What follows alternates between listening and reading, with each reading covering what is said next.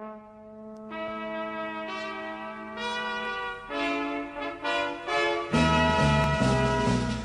כנפי הכסף רקובים, אבירי הרוח באביב, העזים והטובים כבני רשף יגביהו, שמיים נקיים, זוהרים שבעה הרקיעים, וענק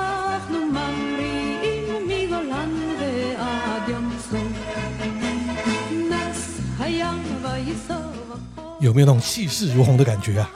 有是有，但他刚一开始那个前奏有一点像是月光仙子变身的那首歌。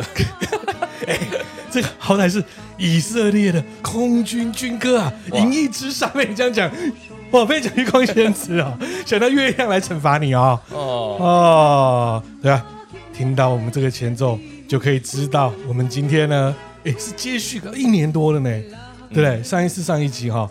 全世界荒谬的战争，没想到上一次是因为乌俄战争，我们做这个，对不对？对，去年三月的时候，结果现在又打仗了，而且又是不同的呃国家跟地区又要开始打了啊，这次有点夸张啊，好像每年都要打一次啊，那明年轮谁了就不知道了。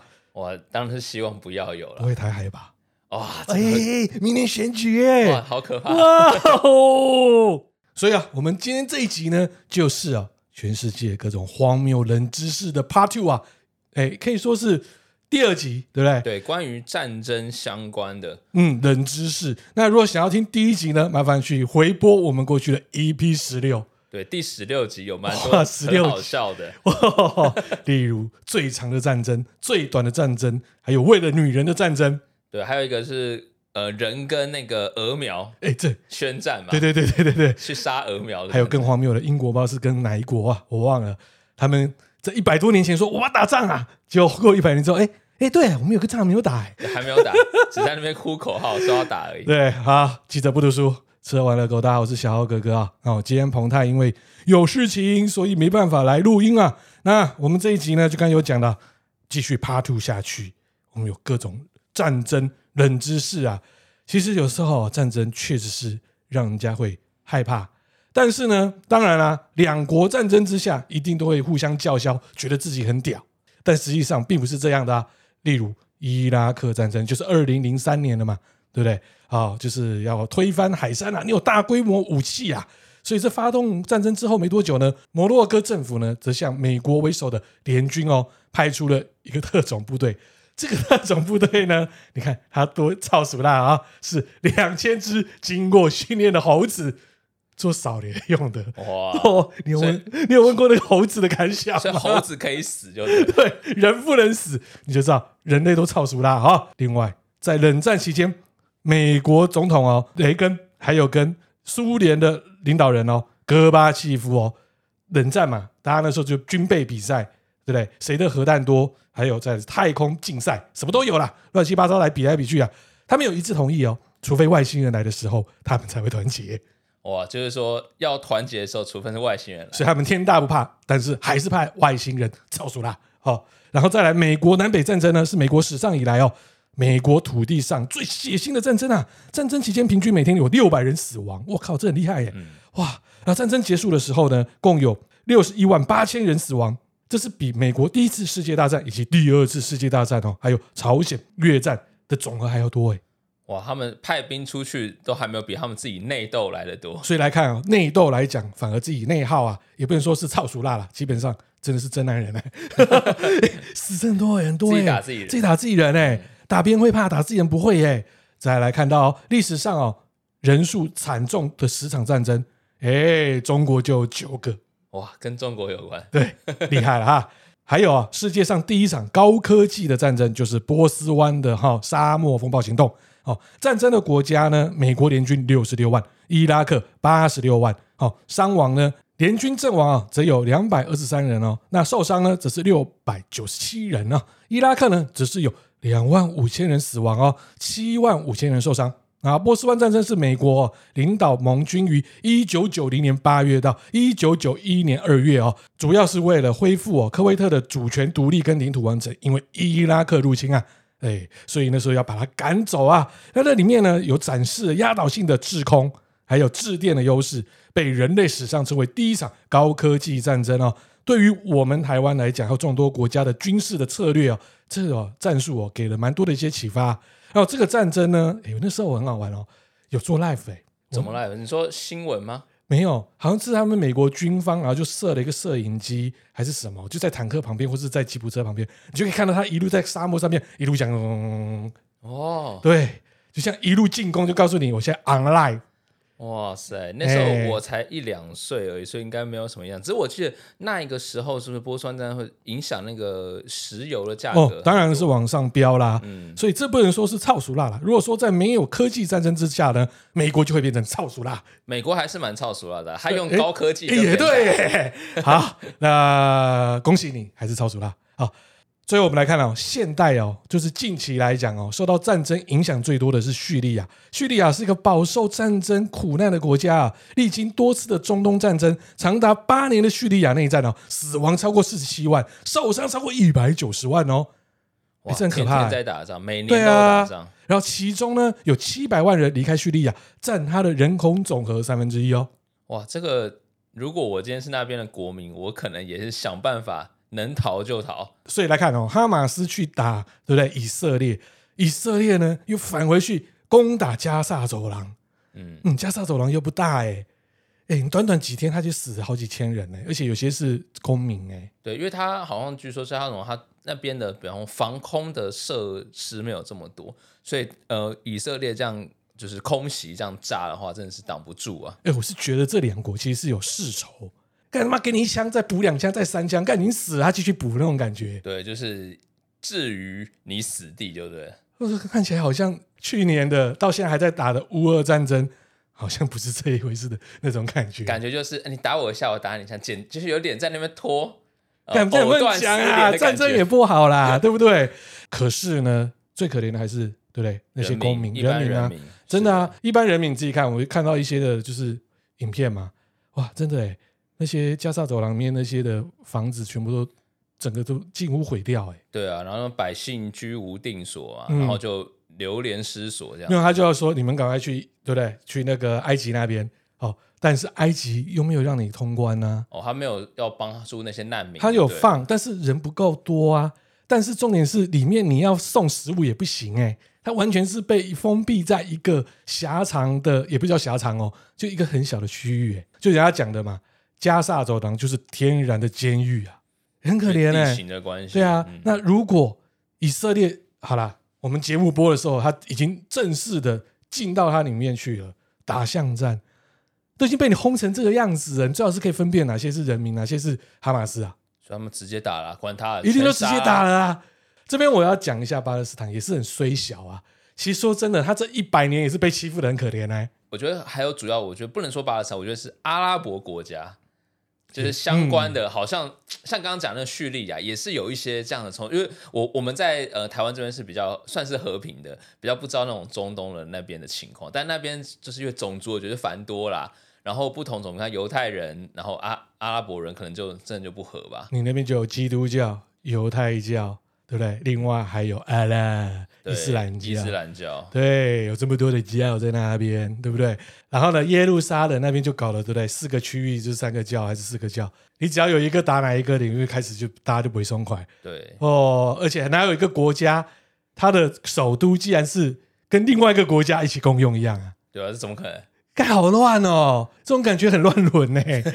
哎，这样会不会被斩？没有了，应该是还好了。他们那边人应该是没有听我们的节目。OK OK OK。好，那讲到这些战争的相关的话，那如果以近代来说，哦，第二次世界大战应该就是跟我们最近的这种全球性大规模战争。第二次世界大战，呃，像我啊，我我对二战东西是蛮有兴趣的，算是个二战迷。你怎么对二战那么喜欢？因为就是。着迷就着迷啊！为什么？搞不好我是以前的人的投胎转世。嗯，想太多了。那你喜欢欧陆还是日本那一派？我比较喜欢欧陆那一派。我是日本那一派。我很喜欢日本鬼。对对对对对对，我喜欢鬼子，鬼子的内容还蛮喜欢的。OK。对对对，什么硫磺岛啦这一系列的。硫磺岛战役。对，硫磺岛好看，真的是好看啊！哎，讲的是电影好看啊，不是战争好看啊。电战争不好看，真的不好看，战争不好看，战争不好看啊。那我们来讲一下一些关于二战的一些冷知识哈。好，比方说呢，一九二三年出生的苏联男性哦。有八成的死亡原因都是因为二战的关系。哇塞！好，就是那一个年代出生的苏联男性，几乎都跟死于二战有关。哦，因为苏联那个时候有蛮多战役，后来是在东线德国的战役，哦，在那时候是上升的。嗯，好，然后再来就是这个是呃二战最主要的，算是呃灵魂人物嘛，可以这样说，希特勒大家都知道的。他的办公室里有放了个相框，你知道那里面相片人是谁吗？谁？算是。福特汽车创创始人亨利·福特，他说，因为他当时有一些反犹太人的观点，是来自于亨利·福特的。哦，托尼，亨利·福特，哦，以色列不要买福特车哦，对，不要买哦，对啊，不要买哦，不要买哦，搞不好他那边卖的不好，孙哥没有进，我没有进福特的车就对了。哦哦，然后再来就是当盟军呢、啊，就当时呃英美法的联军吼，他们那个时候反攻的时候。到那个莱茵河畔的时候，他们每个人哈，除了将军到嗯、呃、下面的士兵，要做的一件事情，就是要在呃莱茵河撒尿。为什么？侮辱他们，侮辱德国人。哦，呃、然后那边撒尿我还要拍照。哦，就是等于说，我们现在联军已经占领你们德国的土地了。哦，打到你们的地方来，我觉得在你们河里面。那如果有人在浊水溪上面尿尿呢？哦，浊水溪哦，选举到了，哦，浊水溪就要变得更浊了嘛？哦，更污浊了嘛？所以到人家国家或者人家的地盘尿尿，就代表这个意思喽。对，就像是狗嘛，你看狗不是有时候路边流浪犬，它就在那边撒尿，代表它的地盘嘛？对啊，对啊，这可以，这可以，对，就比较羞辱的感觉，羞辱的感觉。但是呢，要有点文化，听我们节目才知道你被羞辱了。是的，再来是德国海军的一艘 U 型潜艇啊，曾经哦就盯上了一个就是那种航行的盟军的军火运输船，然后用鱼雷哦击中那艘运运输船，那运输船发发生一个大爆炸啊，那爆炸的话，那有很多物资就会飞上天嘛。那那时候德军的这个潜艇觉得哇，好像觉得干得不错，然后他们想要浮出那个水面观看那个战果，突然当时被那个。运输船爆炸炸上天的一个坦克从天而降，刚好砸在这个潜艇上面，所以这个潜艇是二战中唯一一个被坦克击沉的潜艇。要不能笑，因为有死人。对，一定有死人，这太荒谬了啦！被坦克击沉的潜艇啊，看这样买乐透了，哇，真的是买，对，怎么可能？对，然后还有一个也是跟那个海战有关，就是欧洲在那个海湾的那个。呃，一一个海湾边，德国海军的那个扫雷舰，他们在每周一三五会来布雷。然后呢，英国海军的扫雷舰是在二四六来扫雷。哦，但是有一次呢，英国人他突然没有去扫雷，懒得扫了啦。对，结果后来想说发生什么事情，结果第二天德军自己的舰艇被自己呃自己的对放的雷自己炸到。哎，给沉默了，然后后来英国人就哎，算是有人道主义，把德国人救上来。就那时候德军就大骂说：“你们怎么可以这么不负责任？为什么没有扫雷？” 干白痴！对，就是说这在我们海军是不不被允许的。你们没有认真或者踏实的去做扫雷，害我们 被我们自己的地那个水雷给炸到。哎，这也是一招哎，对不对？当彼此两军已经习惯了某件事情。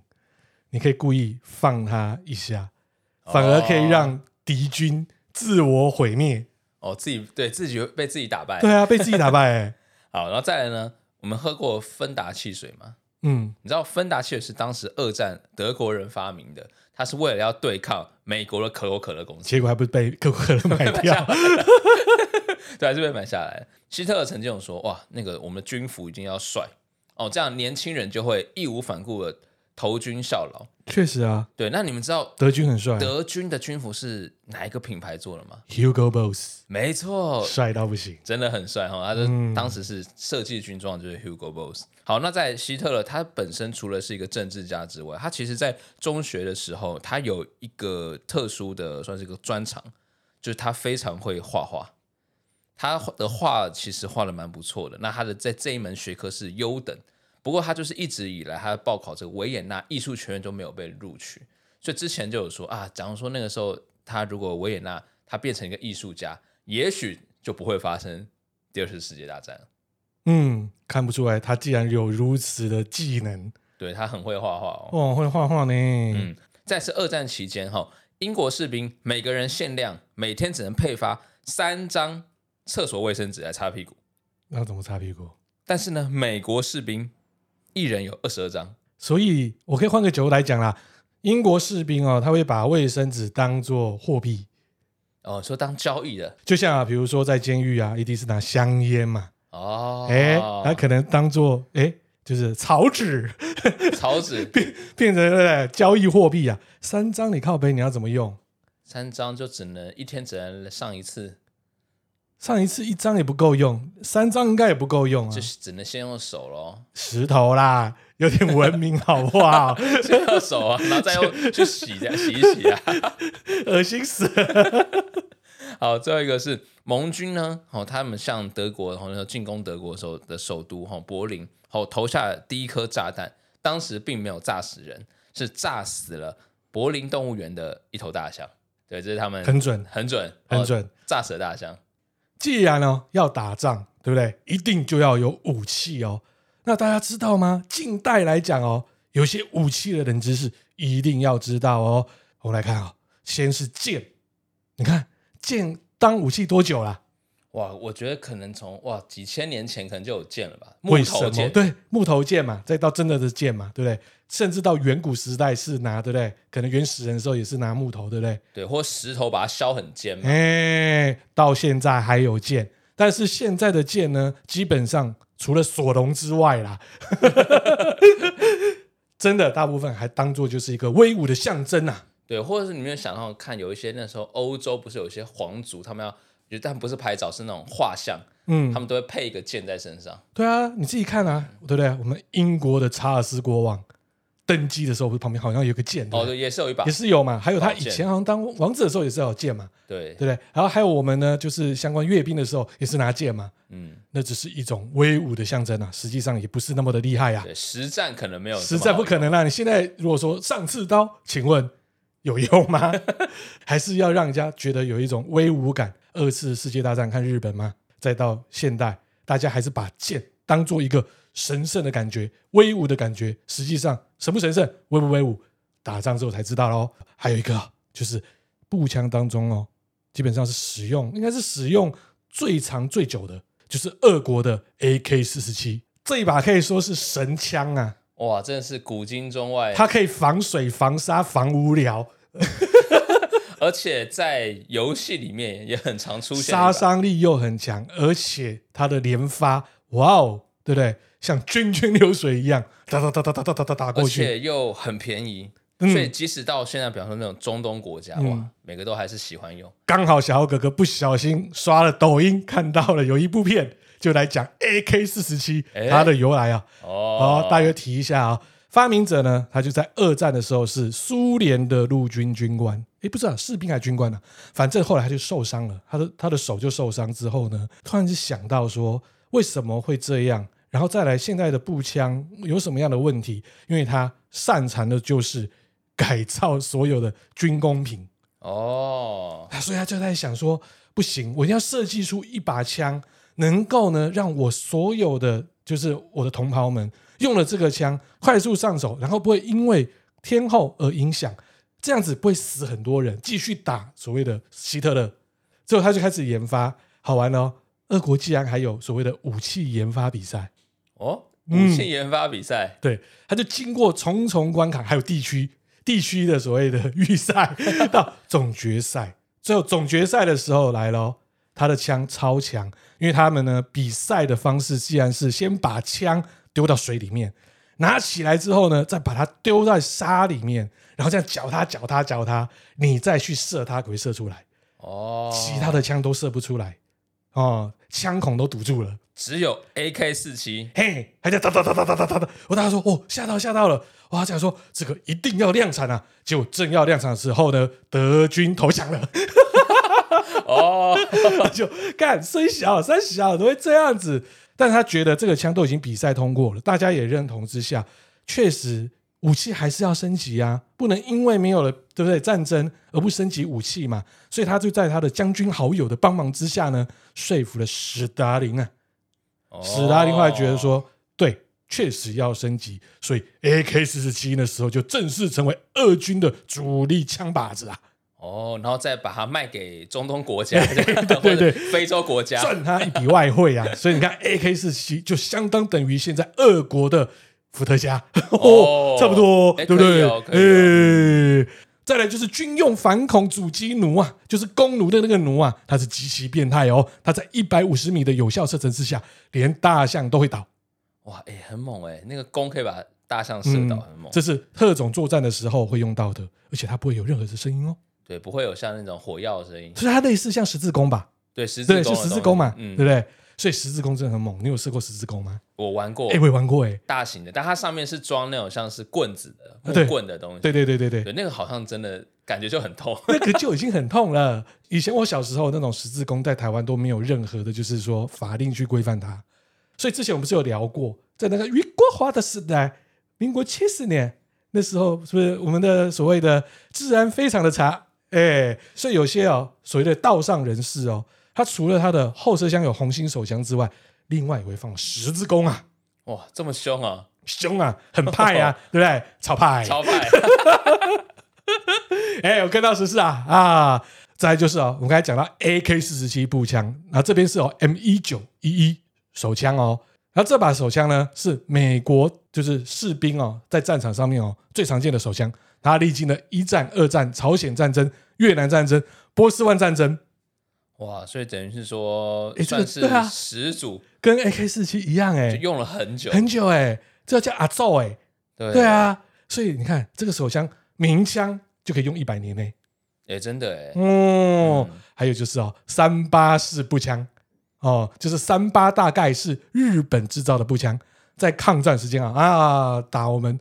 中华民族哦，杀了上百万人呐！哇，这个枪真是都是血迹啊！再加上太平洋战争哦，以及日本侵略其他东南亚，全部都是死在三八步枪当下啊！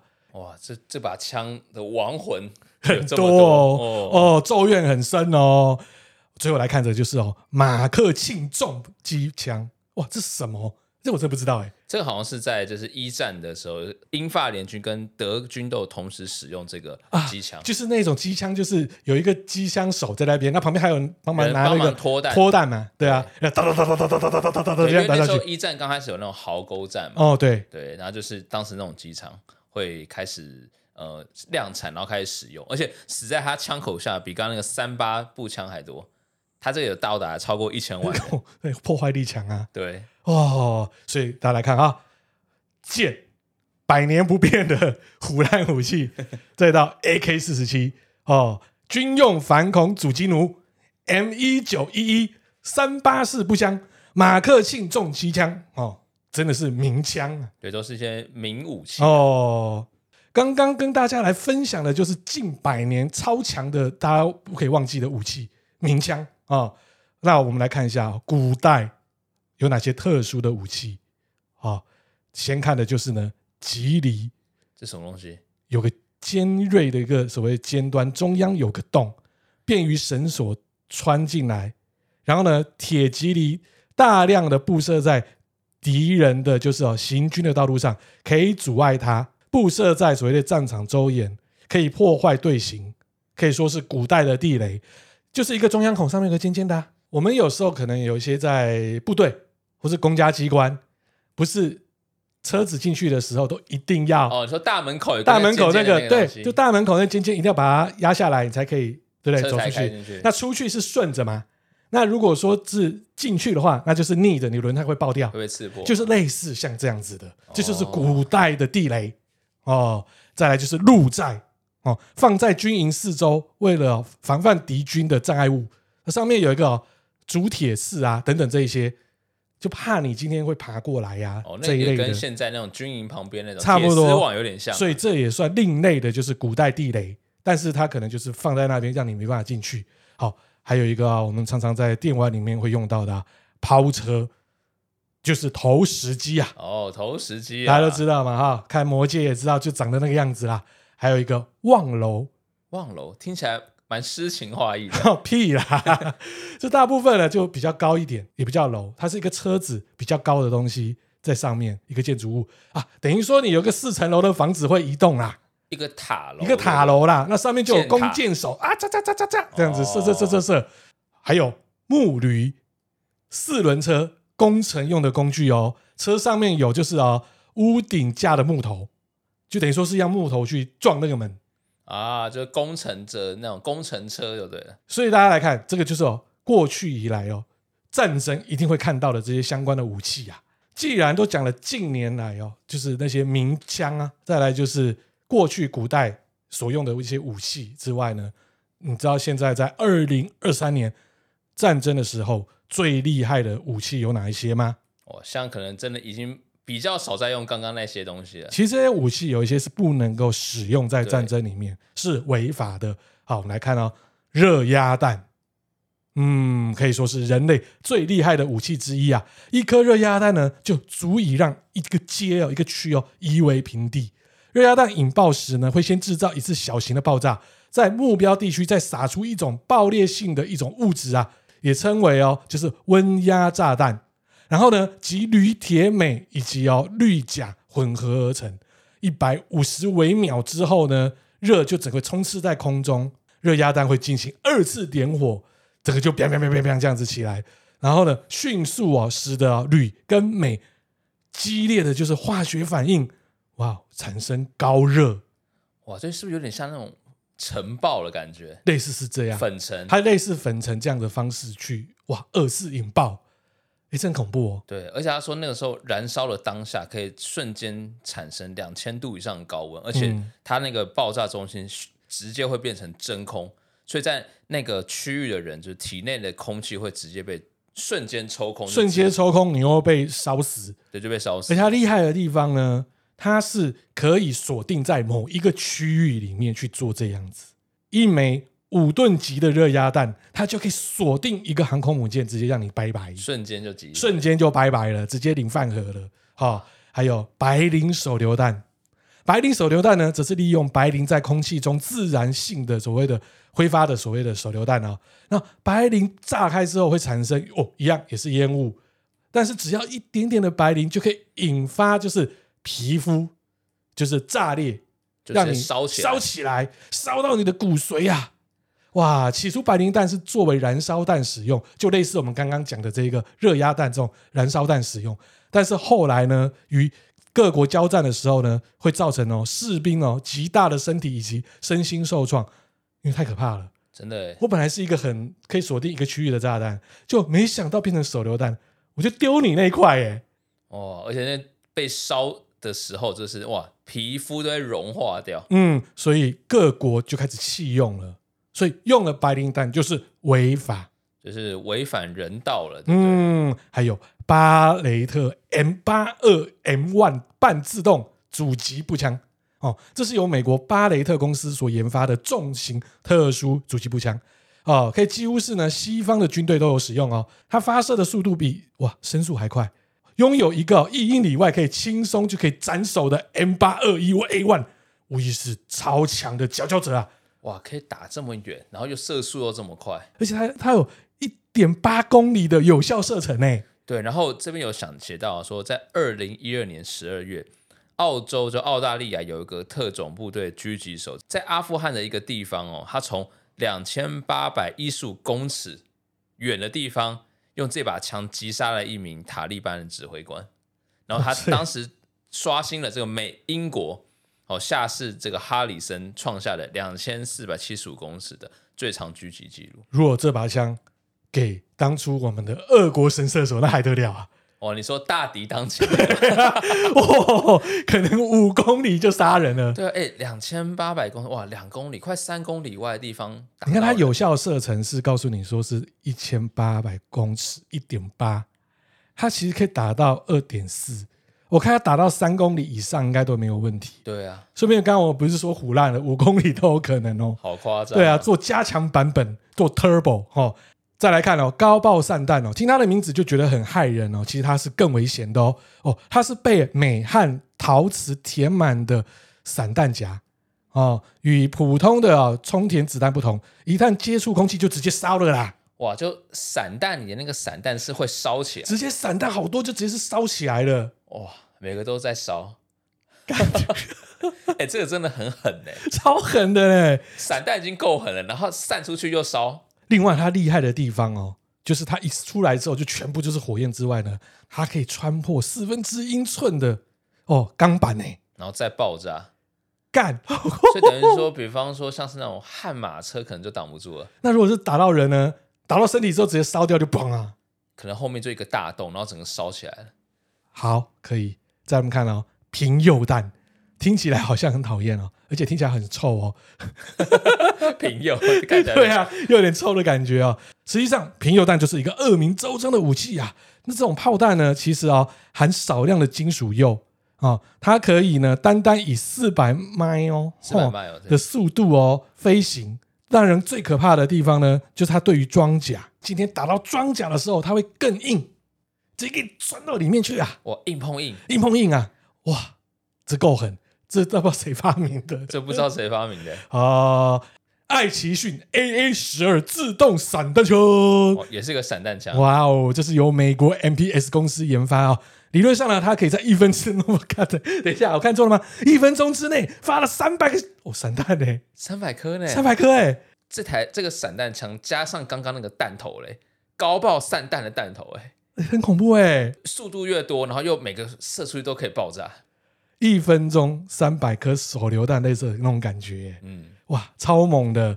还有听起来呢，好像是跟经济学有关啊，它是属于金属风暴。哎、欸，我知道这个东西，你怎么会知道？因为我之前有在那种呃，就是保洁的那种节目上看过。哎呀，你看看宝洁哥的啊，对，他是那种是好像是全世界最快的这种发射器，它一分钟内可以开火一百万次，干，超级快，一分钟，所以大概是每秒。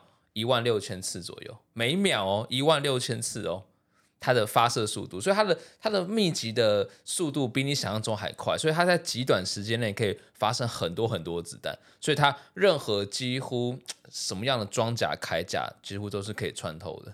所以你看啊，以巴如果真是打到巷战，以色列用这些武器，那平民真的躲得掉吗？完全躲不掉啊！对啊，你看我们讲了这么多的武器，哎，都是属于就是。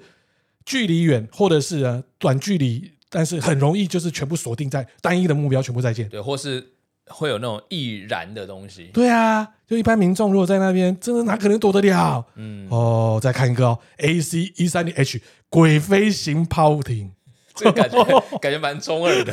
怎么样？鬼飞行炮艇？鬼飞行炮艇呢？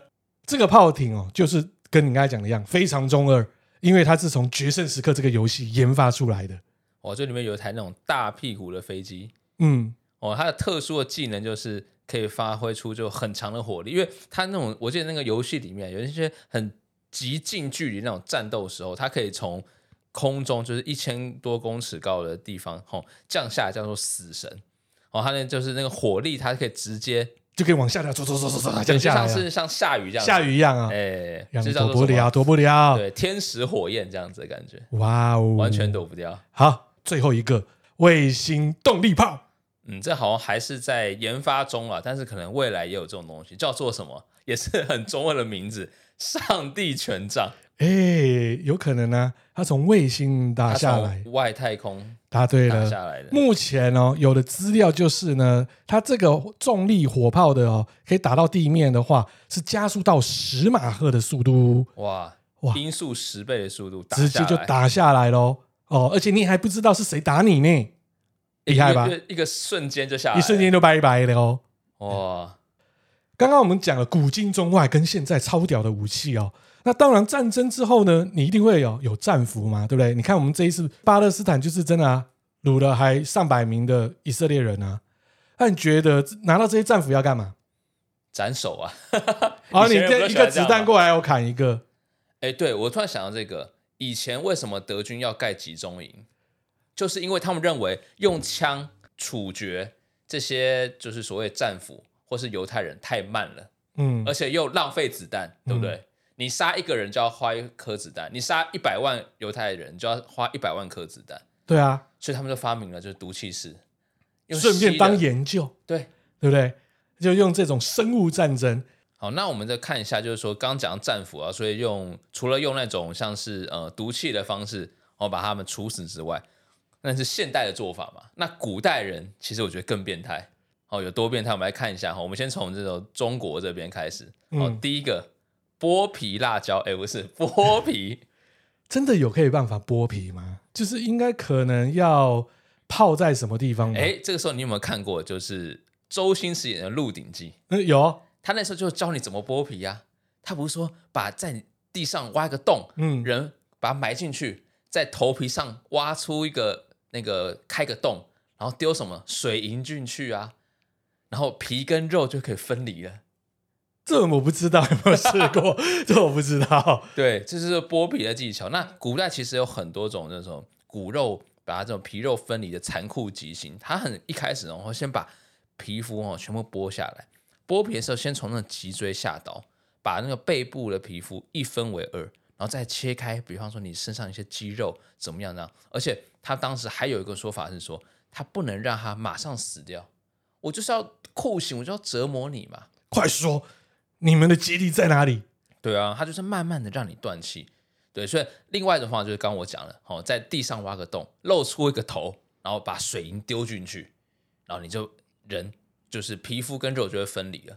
哦，那这个时候其实是从明太祖朱元璋的时候，他当时为了杜绝贪官污吏，所以颁布了这个剥皮刑，就也用在对手当中。对，用在对手当中。哇哦，也是蛮可怕。好，第二个应该大家蛮常听过，叫腰斩。嗯，呃，腰斩就是顾名思义，就是拿很大的斧头从腰部把人切成两半。但是你人瞬间腰呃被切断的时候，其实并不会马上断气。哦，所以它其实你还会有一点意识，然后会看到你的下半身飞出去了，这样子。我靠的，就像是那种什么以前那个包青天，不是什么虎头铡、嗯、什么龙头铡、狗头铡，那就是一样的意思。所以啊，最近有看《咒术回战》的听众们，一定也会想到怒震震的，就是五条悟一半啊！哇，就只能剩下一半，剩下一半啊啊，就是二点五条啊，就是所谓的腰斩啊。腰斩，对，那这个酷刑其实最早哦从。中国的周代就已经存在。干，怎么又中国？对，连续两个喽。对，这两个中国。你别说后面还中国，后面很多是中国的。干，金变态呢。对，那这个腰斩就是反正周代就有，然后后来秦始皇那个时候统一大业的时候，把它发扬光大，哦，腰斩到处去斩人这样子。好，第三名就车裂。哦，我知道，五马分尸。对，五马分尸，哇，这个以前那战国时代的商鞅就受过车裂刑。嗯，哇，就是反正就是把你的四肢加你的头哦绑在跟着马。马匹绑在一起嘛，然后一声令下，那马往四周一跑，你的身体跟四肢就是跟着一起被拉扯扯断。那最后那个马会跑回来吗？我一直有这个问问题。马会跑回来啊？对啊，有啊，可能吹个口哨，它就会跑回来。所以那马是专门杀人马，哎，专门杀人的。哦。好，接下来就是巨五刑。所谓巨五刑，就是把它大卸八块，有点像刚刚的这五马分尸，只是这是用人去做，比方砍头、砍脚、砍手、挖眼、割耳朵，然后把躯干，然后把它全部呃剁成几大块这样子。那这个最著名的案例就是汉高祖刘邦死后，他的呃皇后就是吕后，他对他的汉高祖刘邦的这个宠妾戚夫人实施了这个巨五刑，就叫做人彘。人质就是猪啦，意思啊，他就把它做大卸八块，然后把它丢在那个猪圈里面，哦，就是用这样的极刑，是超狠的，真的是狠。这个对所谓的敌人来讲，另外一种所谓的恐惧般的羞辱，对，真是羞辱。好，第五个其实叫做凌迟，哦，凌迟其实跟刚刚第一个剥皮有点类似，哦，凌迟这是叫做就是所谓的千刀万剐，就是用刀一点一点跟你割下那个肉。你就想一下沙威玛就对了，对，有点像沙威玛。嗯、那当时我记得以前好像说过，明代不之前有一个不知道是谁，他是史上最多，就是他割了一千多刀才死掉。我、哦、在你身上肉慢慢划，慢慢割，慢慢刮，一千多刀才死掉。然后再煮一一锅火锅，直接直接被涮肉涮肉就对了。对啊，薄如哦，可以透光的透光那一种，是不是？你还喂他吃嘞？哇！吃人肉，吃人肉，喂他吃他自己的肉啊！哇，这样有点真的太太变态，太变态了。好，接下来一个叫做梳洗哦，不是我们平常的那种梳洗，它梳洗哦是很残酷的。它是怎么样吗？把让犯人哦全身不要穿衣服哦，让他放在一个铁床上，然后呢，这个时候再拿一个很滚烫的热水往他身上泼，那泼的时候很痛嘛，那皮肤肉可能就开始有点烂了嘛，有点软了。然后呢，怎么样梳洗？再用铁的钢刷去刷他的身体，嘎了，哇！直到露出白骨，最终断气。哇哇，好凶！光 光被热水烫就受不了了。干超派，对，超派，这超派。再用钢刷去刷你的身体，哇塞，很凶哦。再来这个也是，我觉得也是很凶，对男人很凶的，就是弓形，咔嚓一声不见了。对男性或女性生殖器的极刑。男生的恭喜就是哎，简单就是咔嚓嘛，割下生殖器。哦，那最后他可能会死于，比方说无法排尿啊、膀胱爆裂的症状。那女性的话，她就是破坏她的生育机能，嗯、就直接用比方说木头啦，直接从妹妹这样子啊，有些至少，妹妹这样直接戳，对，让她内出血、哦，对，让她对啊，戳到死这样，嗯。好，再还有一个是骑木驴，这我知道。呃，这个有点也蛮变态。哎、欸，满清十大酷刑里面有。哦，对，啊、红红对，其实跟你刚刚讲一样，就是从下面哈私处的地方、嗯、一个木头戳入他的私私密处，然后把它刺穿嘛。嗯，或者是曾经或者在那种什么驴上这样子磨磨它嘛。对对，反正就是一些对针对女性的这种酷刑哦，木驴。再来是抽肠。抽肠这也是有点变态，也是明太祖朱元璋发明的，也不知道为什么他是喜欢 他的乐趣在这里发明这些奇怪的哦，哦。他是说呢，现在横木的中间绑一根绳子，那高挂在那个木架上面，那一端有铁钩，那一端好绑着石头石块，那这样是不是就感觉像这个天平嗯的概念？嗯、好，那铁钩的地方呢，直接勾住犯人的肛门，那个时候再把石块等于说放下来。所以瞬间的那个大长头整个被拉出来，哎 呀，哎，真的蛮变态的。哎，这个是屎尿的爆出来，对啊，哇，这真的是他才能想得到，他很变态哎，他真的是蛮变态的。哦，然后再来是烹煮。哦，烹煮的话就是说，哦，这个是在那个古装电视剧《步步惊心》有出现过。雍正皇帝对他的宫女使出这个烹煮的极刑，就是用炭火把一个很大的瓮给烧热，然后把人就丢进去，就等于是人肉火锅，嗯，哎，把它去煮死。这个好像看起来到目前为止是比较正常的，好像比较没比较没那么变态，但是也是蛮痛苦的，因为你烹煮你是慢慢死的，其他好像感觉比较容易瞬间死亡，这就是慢慢死。接下来是一个叫做弹琵琶，你知道什么叫弹琵琶吗？就弹琵琶啊？不是，他是说把一个利刃，把人的那个琵琶骨，就是我们的好像是一些肋骨的地方，哦，一根一根把它弄下来，就把它弹琵琶，一根一根把它扒下来，这样像拨那个弦的感觉。靠，弹琵琶，而且又是什么？又是明代，又有这个极刑。看，所以明代是明代，真的是。哪来那么多的创意呀？蛮多创意的。好，接下来还有一个叫做月刑。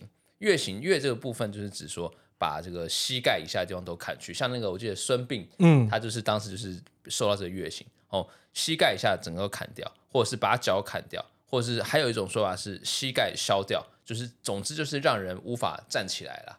鸩毒哦，鸩毒是什么？鸩就是那种饮鸩止渴，就是一种毒药嘛。比方说，以前不是说啊，赐你一一壶毒酒，嗯，哎，皇帝就喜欢这种方式，就是赐人用服毒的方式，跟刚比起来，好像算是比较人道。这人道啊，这人道啊，你喝完就挂了，对啊对，好像比较人道一点。那讲完了，就是这种属于呃中国，中国的呢，对，都是中国的嘛，对，嗯。那我们也听看欧洲有哪一些，绝对没有中国变态。我觉得听起来或看起来好像没有中国这么变态。哦，第一个叫惩治鞋。惩治鞋是什么？就是那个鞋子结合，就是一个算是个链链条吧，就是它可以绑住你的头部跟手腕的一个装置。然后只要脚趾，如果你撑不住的时候，鞋跟会有根钢钉，它就会刺穿你的脚跟。它等于说就是要你一直一直就踮着脚那种感觉。对，对，那你自己受不了，你自己就会刺穿。刺穿它不会死啊，但是就搞不好它很多刺啊。都我觉得这跟那个大长我看起来这个小 case 啊，大长头比较可怕，比较猛啊。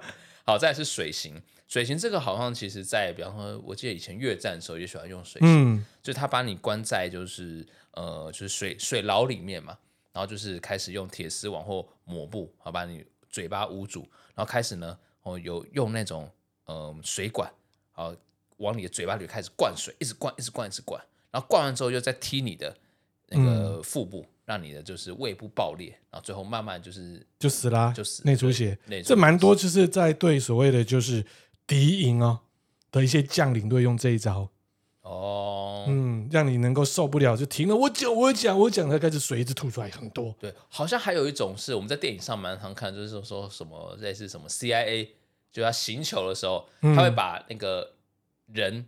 哦，上面盖一个布，嗯，然后又去水去倒它，倒它，对对对，听说那也是蛮痛，因为好像因为不吸了水之后，你会没有没办法呼吸嘛，嗯，对，也是一个蛮不人道的一种行求方式。好，再来还有一个叫做吊笼，哦，吊笼是什么？就是呢一个犯人赤裸裸把你放在一个很冷或很热的环境里面，然后你就站在那个。那个笼子笼子里面，那把你挂起来了，就挂在那里。哦，如果有去一些 table dance 色色的地方，尤其在欧洲，也可以看到那个吊笼啊，妹啊在里面，哦，穿的另类 另类吊笼。好，碎头机，碎头机怎么听起来就是很厉害，就是把你头弄碎嘛，然后还会让你的周边的，就是比方说颧骨啊、下颚骨头裂开来，然后最后呢，会让你的眼睛从眼窝射出，脑浆直接从耳朵喷出来。告告，他一直一直把你一直把你只能说脚嘛，然后最后你你的整个身体或头部整个被扭曲就变形。好，这个跟大长头有的拼啊，跟大长头有的拼，有的拼啊。接下来是呃轮刑，轮刑这是在中世纪的德国很常见的刑法哦。通常一开始呢，犯人也是赤裸，我们不喜欢问，很喜欢把别人脱光，就对了。哦，脱光之后四肢绑在地上，好，比方说他会可能会。绑你的关节啊、手腕、脚踝、膝盖的地方，那这其实跟刚刚的那个五马分尸、五马分尸车裂有点像，然后、嗯、用很沉重的那个轮子把你的四肢这样子开始撸啊，把你撸断，哦，慢慢的把你打碎，哦，接着让你的血肉哦变绵软的状态下，然后再把你挂在呃可能是什么呃，比方城墙或者哪边的外面，让大家可以看到，因为但是你那个时候你可能都还不会死。所以你最后就是哇，最后痛苦而死这样子，死的时候可能会跟变成乌鸦或是那种被吃了吃的的那种大餐，嗯，也是蛮不舒服的。好，最后一个呢是呃，让古代的欧洲女性最害怕的刑罚，我觉得这个有一点猎奇，叫做什么刑知道吗？叫做笑刑。笑刑就是好笑的笑，笑刑。它是风行 在十七世纪的时候，它是一种酷刑，它是把犯人或战俘。手就是手脚把它捆住嘛，然后在你的脚底呢涂满一些甜的东西，蜂蜜啊、白糖汁啊、蔗糖啊、食盐，然后这个时候呢，他牵来一只山羊，让山羊舔你的脚底板，那会吃吗？开始吃啊，边舔边吃啊，边咬啊，这个比较变态，反正就是一直让山羊不停的舔，不停的舔，然后直到犯人最终大笑笑到死。所以这个变态指数就很高啊，对啊，但是还是输 大长头，还是觉得大长头，这太变态了，真的啊，大长头真的很变态。那你知道呢？近代哦最有名的就是行刑武器，让他能够说出所有的东西，最好用的东西是什么？呃，如果我要猜，我会猜黄色电话簿。被猜到，那你怎么会知道？因为我有想过，因为很多常常在那种。尤其是近代一些什么戏剧，尤其台湾台剧里面，常常有时候会演说哦，以前过去的警察去行求的时候，就拿一个那个黄色电话布把它放前面，然后拿那个铁锤把它狂打。因为你狂打很痛，但是没有任何的伤口，不会伤口，而且也没有任何淤青哦。你就是这样啊，直接是打到你的那个内伤，那是利用那个震动。哦，对，就是共振的共振那种感觉哦。你看这样子对战俘，或是这样子对哦凶手哦嫌疑犯。哎，这也蛮狠的，真的狠。然后再灌水，再灌水，对，再再用大长头，大长头 不行啊，这样子问不到资讯的啦。对啊，当然啦，我们不喜欢战争呐，对不对？战争是不好的啦。所以呢，我们节目结束之前呢，要跟大家来分享这首歌，经典啊，近代的反战歌曲哦。